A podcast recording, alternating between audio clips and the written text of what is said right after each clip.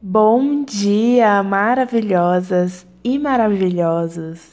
Sejam muito bem-vindas e bem-vindos ao podcast Pepeca Consciente, idealizado e gravado por mim, Beatriz.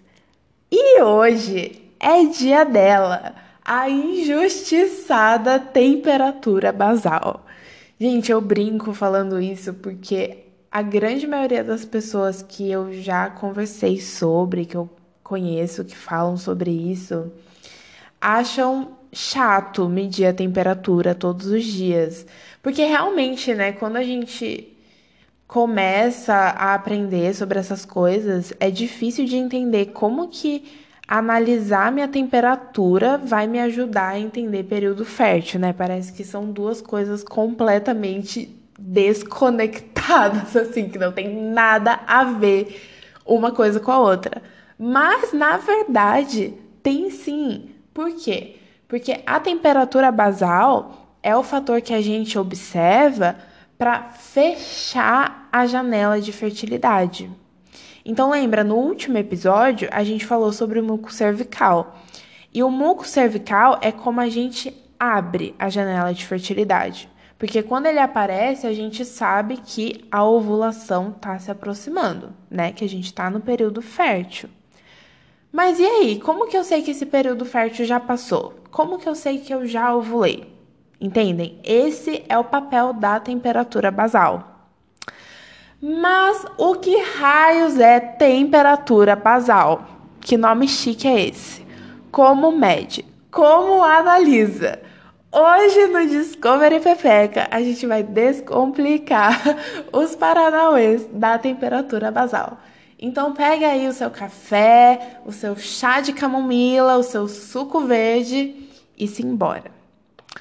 Lembram do primeiro episódio sobre o funcionamento do ciclo menstrual? Aproveita aqui esse momento para né, relembrar, reforçar aqui o podcast segue uma sequência, os episódios vão se aprofundando. Então, se você ainda não ouviu os dois últimos episódios, para tudo, minha filha, vai lá ouvir, entendeu? Para daí entender todo o contexto da coisa, sabe? E no primeiro episódio, a gente viu que depois que a gente ovula, o nosso corpo começa a produzir progesterona, certo? Relembrando aí, Pega as anotações. A progesterona acelera o metabolismo e isso, consequentemente, aumenta a nossa temperatura corporal. Ou seja, pepecas conscientes, quando sua temperatura aumenta e se mantém alta por nove dias seguidos, você pode confirmar que já ovulou e que você não tá mais fértil. E aí você fica como?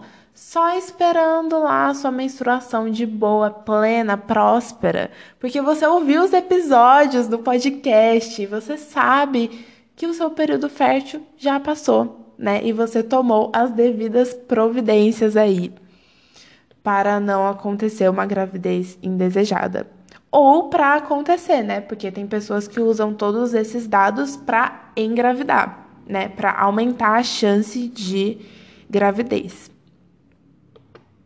Então, voltando aqui para temperatura, né? Gente, sou dessas. Eu começo a falar de uma coisa, vou para outra, vou emendando outro, negócio vai perdendo sentido. Então, assim, voltando para temperatura.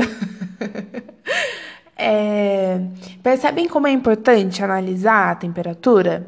Né? Porque a gente analisa, eu pelo menos, Beatriz, analiso muco e temperatura. Para mim dá, sabe, eu, eu consigo delimitar o período fértil, consigo colocar um início e um fim. E assim, para ficar mais claro, eu coloquei um, um gráfico de um dos meus ciclos na capa do episódio. Então, estão vendo aí que no vigésimo dia do ciclo, a minha temperatura subiu? Assim, eu sei que a qualidade de imagem não tá muito boa, sabe? Porque assim, eu não sou design gráfico, meninas. Então, designer gráfica. Ah, deu até um uma tela azul aqui agora. Mas eu acho que dá pra ver bem a diferença de temperatura. E é por isso que eu coloquei mesmo assim, porque a intenção é justamente essa, mostrar essa variação de temperatura. Então, você não precisa nem localizar direito o vigésimo dia, mas só de eu falar, aquele dia que minha temperatura subiu e se manteve alta, você vai achar aí no gráfico dia, certo? Então, no vigésimo dia, minha temperatura subiu e ela se manteve alta tá? Esse gráfico, na verdade, está incompleto, mas a temperatura se manteve assim até o dia da menstruação. E aí, quando eu menstruei, ela abaixou. Né? Quando a gente menstrua, ela baixa e aí o ciclo se reinicia, né? Então, percebem como dá para distinguir bem? Assim, dá para ver claramente a variação de temperatura?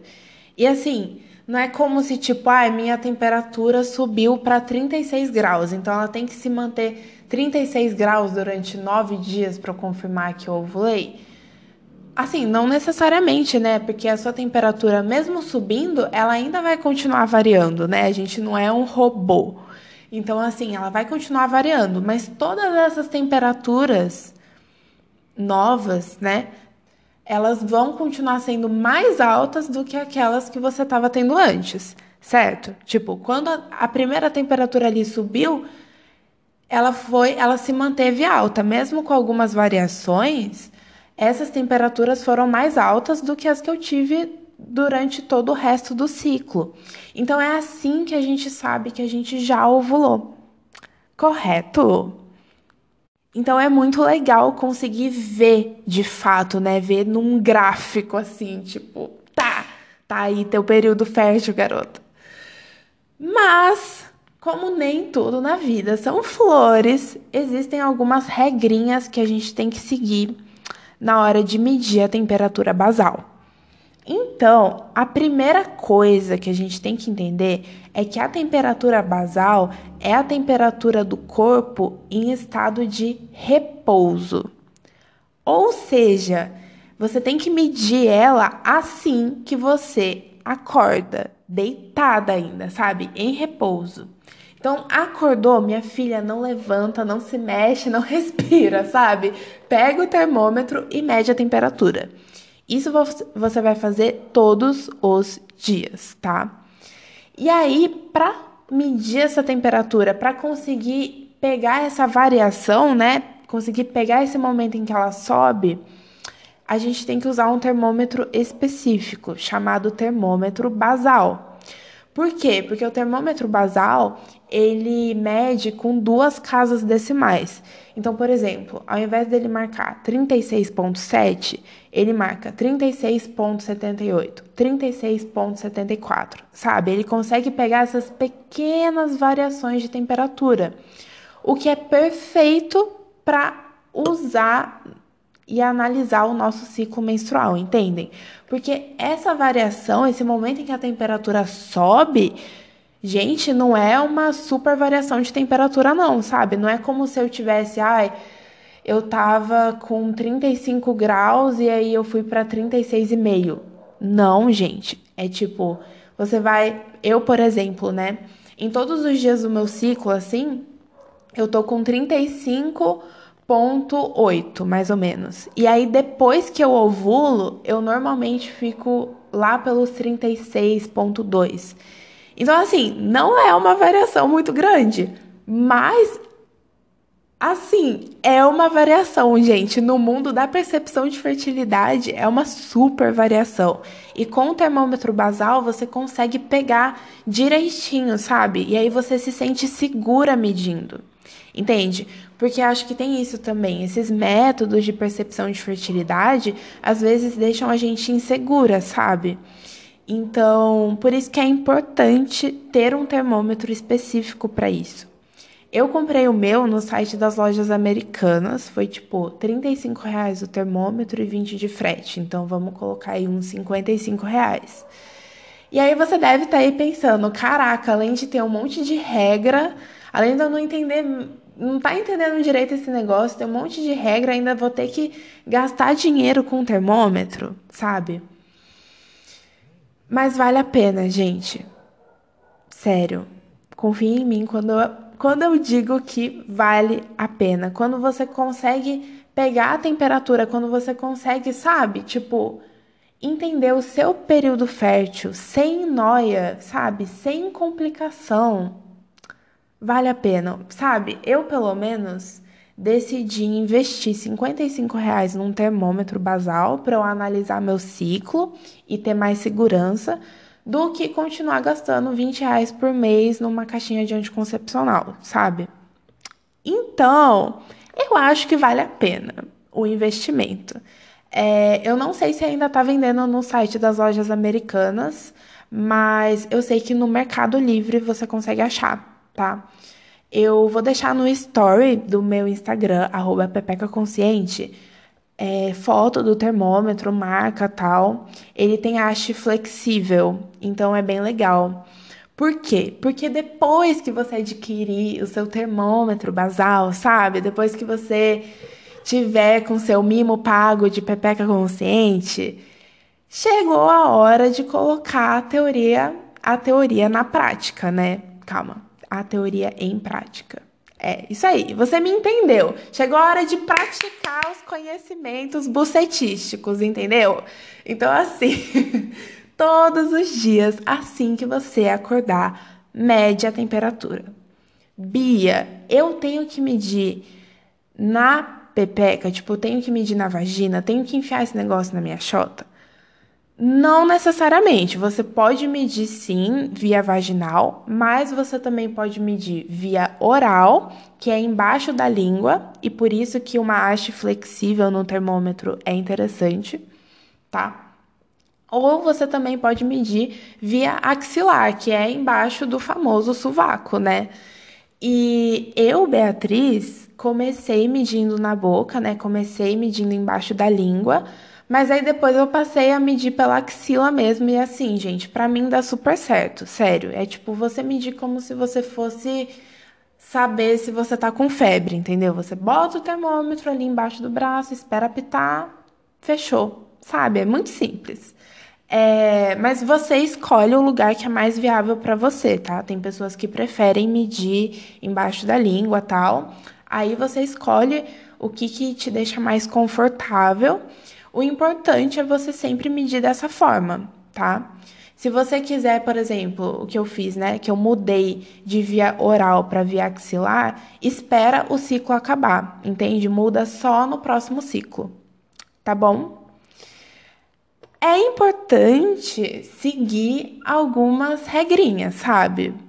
Porque assim, várias coisas podem influenciar nessa temperatura. E aí a gente tem que ter essa segurança de que tá medindo a temperatura direito, sabe? Ai, gente, não sei, assim, eu sou capricorniana, sabe? Então, assim, eu tenho que me sentir segura no negócio, entende? Tem que ter umas regrinhas ali, entendeu? Porque o método de percepção de fertilidade não é várzea, assim, sabe? Eu acho que a gente não se sente tão segura praticando, porque a gente tem essa ideia de que, tipo, ah, sei lá, como se fosse superficial, sabe? De tipo, ah, mas aí você só vai ficar sentindo as sensações da pepeca e medindo temperatura, tipo, você confia nisso? Bebê, eu confio nisso porque eu sigo minhas regrinhas, entendeu? Então, meninas, as regrinhas, como boa capricorniana que sou e gosto de seguir, são assim, a principal é não levantar da cama, né, que eu já comentei. Não levanta assim, se tudo bem você levantar, você só não vai conseguir medir a temperatura, mas também não se cobra, sabe? De tipo, quando você começa a medir a temperatura, vai acontecer de você esquecer. E tá tudo bem, sabe? é um processo mesmo, porque é um hábito que você vai acabar em, que você vai acabar pegando com o tempo, sabe? Então, se por um acaso você acordar e levantar para fazer xixi, tudo bem, sabe? Tipo, você perdeu essa temperatura, mas sempre tem o dia seguinte, entendeu, gente? Ó, coach motivacional nessa segunda-feira, segundou. Então, assim, aquelas, né? Ai, meu Deus. Mas não desiste, sabe? Tipo, tá tudo bem, no começo vai ser um pouco difícil. Mas a principal regra é não levantar da cama, tá? Com o tempo você você vai se acostumar. E aí é bom também sempre medir no mesmo horário, tá? Então, por exemplo, eu sempre acordo 7 horas para trabalhar. Então eu sempre meço 7 horas todos os dias, inclusive no final de semana, tá? O ideal é que tipo não varie muito, tipo, por exemplo, costumo sempre medir 7 horas, então entre 6 e 8 horas, sabe? É o ideal todos os dias, entendem? E é importante também que você tenha dormido por pelo menos 3 horas seguidas antes de medir a temperatura, tá bom? Por quê? Porque é a temperatura do seu corpo em repouso, então tem que dar tempo do seu corpo repousar. Então, por exemplo, se você é daquelas pessoas que levantam para fazer xixi, fica esperta com os horários, sabe? Por exemplo, eu acordo às 7 horas para ir trabalhar. Aí, putz, 5 e meia, acordei de madrugada com uma sede, precisei levantar, precisei levantar para beber água e ir no banheiro. Então, poxa, de 5 horas até 7 horas não vai dar o tempo de eu pegar a minha temperatura certo né? Porque tem que ter, eu tenho que ter pelo menos dormido durante três horas para dar o tempo do meu corpo repousar e eu conseguir pegar a temperatura. Então tem que ficar ligada nessas coisas também. E tem alguns fatores que interferem na temperatura, que pode dar alguma diferença na sua temperatura. E aí você acha que é porque você já ovulou, mas na verdade não. Por exemplo, bebida alcoólica. Vamos supor que você tá lá, seguindo o método de percepção de fertilidade bonitinho, medindo temperatura todos os dias, ansiosa pelo dia em que sua temperatura vai subir e você vai presenciar esse momento. E aí, chegou o dia que sua temperatura sobe. E aí você fica, putz, é isso, ovulei? Não, né? Porque daí você sabe que tem que ter pelo menos nove dias de temperatura alta, né? Mas o que, que pode ter acontecido também para essa temperatura subir? Se você bebeu no dia anterior, essa temperatura subindo pode simplesmente ser porre, sabe? Tipo, pelo simples fato que você bebeu, não necessariamente porque você ovulou. Entende? A mesma coisa acontece com alguma doença. Por exemplo, ah, você está com a garganta inflamada. Aí, um belo dia você mediu a temperatura e, putz, minha temperatura aumentou. Será que eu ovulei? Tananã, tananã, tananã. Mas, na real, sua garganta está inflamada. Essa, essa temperatura aumentando pode ser o começo de uma febre, entende? Então, é importante ficar ligada nessas coisas. Por exemplo, se você está doente ou se você está bêbada, né? É, descarta essas temperaturas, sabe? É, em dias que eu tô assim, de ressaca, a famosa ressaca, eu nem meço a temperatura, gente, porque eu sei que vai dar interferência, sabe? E aí, para eu não ficar confusa, eu prefiro não medir, entende? Porque daí, às vezes, pode mostrar minha temperatura alta e eu me confundir, sabe? Então, nem sempre uma temperatura alta, quando você acorda e vê que a temperatura aumentou, nem sempre isso significa de fato que você ovulou, tá? Tem que ficar atenta nesses outros fatores. Você tem que ver se você tá doente, se você é, ingeriu bebida alcoólica, se você levantou durante a noite, se você mediu no mesmo horário. Entendeu, gente? São várias regrinhas assim. E parece complicado, mas depois você pega o jeito, é muito suave. Sério. Então, assim, anota, sabe? Tenta seguir a partir de hoje, tá?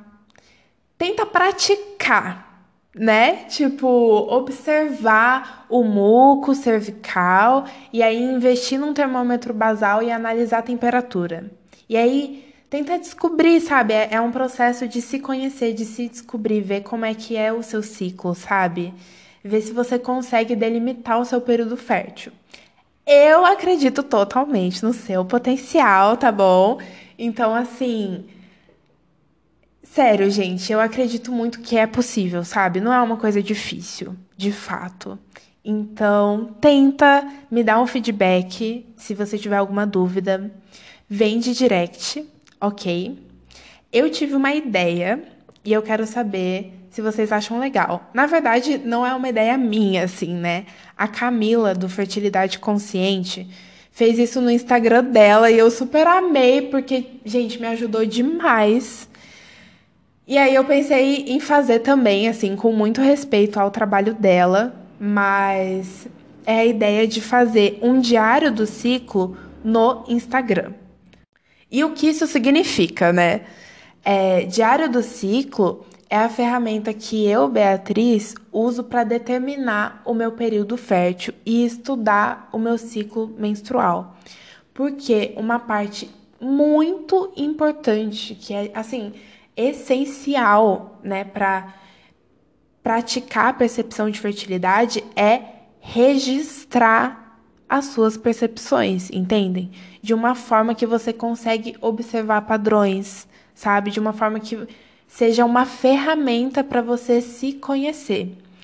Eu, Beatriz, uso um diário do ciclo, né, para determinar meu período fértil, para estudar meu ciclo menstrual. E aí eu pensei em registrar um ciclo no Instagram. Então, desde o primeiro dia da minha menstruação até a próxima menstruação descer. Fazer todo dia um post no story como se fosse um diário mesmo, sabe? Tipo um diário do meu ciclo. Então, todos os dias eu postaria minhas anotações, minhas percepções, exatamente como eu faço no meu diário pessoal. E aí dá para todo mundo acompanhar na prática, sabe? É, o Paranauê do período fértil, assim, né? Porque daí eu vou registrar o surgimento de muco cervical, vou postar fotinhas do muco, é, a variação de temperatura, quando a temperatura aumentar, eu vou mostrar o gráfico, como que o gráfico fica. Então, assim, me digam, né, se vocês gostariam que eu postasse isso, né, que eu fizesse esse diário do ciclo. É, eu pensei que seria muito maneiro para entender na prática como que funciona, né? Porque a gente está aqui aprendendo várias teorias, mas na hora de praticar é totalmente diferente, né? Claro que é importante ter uma base, mas é importante também entender como fazer a coisa funcionar. Então, assim, a questão toda é que é importante registrar todas essas percepções, tá? Conforme os ciclos vão passando, você vai anotando todos os dias Todos esses sinais que a gente está falando aqui, muco cervical, temperatura basal, as sensações na pepeca, né? Os dias que você está mais molhada, os dias que você está mais seca. E a ferramenta que você vai usar para registrar essas informações é muito importante, extremamente importante. Eu, por exemplo, uso o diário do ciclo. Muitas mulheres, inclusive eu me incluo nesse grupo, né? Tipo, eu já usei muito aplicativos de ciclo. Muitas mulheres usam aplicativos de ciclo menstrual, que inclusive tem a opção de você colocar a temperatura basal. Tem alguns aplicativos que tem essa opção. Mas eu, Beatriz, particularmente, não confio mais nesses aplicativos. Eu já caí em várias ciladas com essas previsões que eles fazem, sabe? Porque Acho que eu cheguei a, a contar para vocês que assim, sempre mostrava que minha menstruação tava 10, 20 dias atrasada e, gente, eu surtava, surtava, porque eu jurava que eu tava grávida, né? O aplicativo tava falando lá 22 dias atrasada e eu, meu Deus, quase falecia. E eu confiava demais nos aplicativos. Mas quando eu passei a me estudar, eu percebi que assim, meu, algo de errado não tá certo, sabe? Não tem como minha menstruação tá 22 dias atrasada. Primeiro que menstruação não atrasa, né, gente? O que atrasa ou não é nossa ovulação, que é o que eu falei no primeiro episódio, né, do podcast. Então, assim, é... no próximo episódio eu vou contar melhor sobre todo o meu rolê com aplicativos de ciclo, porque na época eu tava com ovários policísticos, então os meus ciclos eram super irregulares, sabe? E desapegar do aplicativo, que é uma ferramenta tipo matemática, sabe?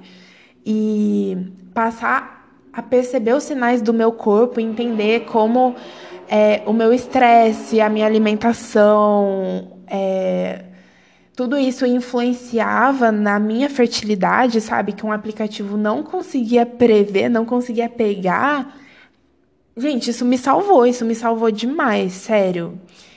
Porque assim, vocês não estão entendendo o quanto que eu já gastei com teste de gravidez, o quanto que eu já surtei com isso. Então, no próximo episódio eu vou contar todos esses babados aí, entendeu? Vou falar melhor como que como que eu realmente anoto esses dados, né? Tá, beleza, diário do ciclo, mas e aí? O que, que você anota nesse diário? Então, assim, aguardo ansiosamente vocês na segunda que vem pra gente discutir sobre tudo isso. Eu, como boa capricorniana que sou, adoro um planejamento, adoro, sabe, pegar um caderninho, fazer minhas anotações, sabe, ter tudo sob controle. Mas é isso. Se esse episódio somou para você de alguma forma, compartilha. Vamos espalhar a palavra da Pepeca Consciente para todas as mulheres bucetudas desse Brasil. Então, assim, é isso. Obrigada por, por ouvir até aqui e até o próximo episódio.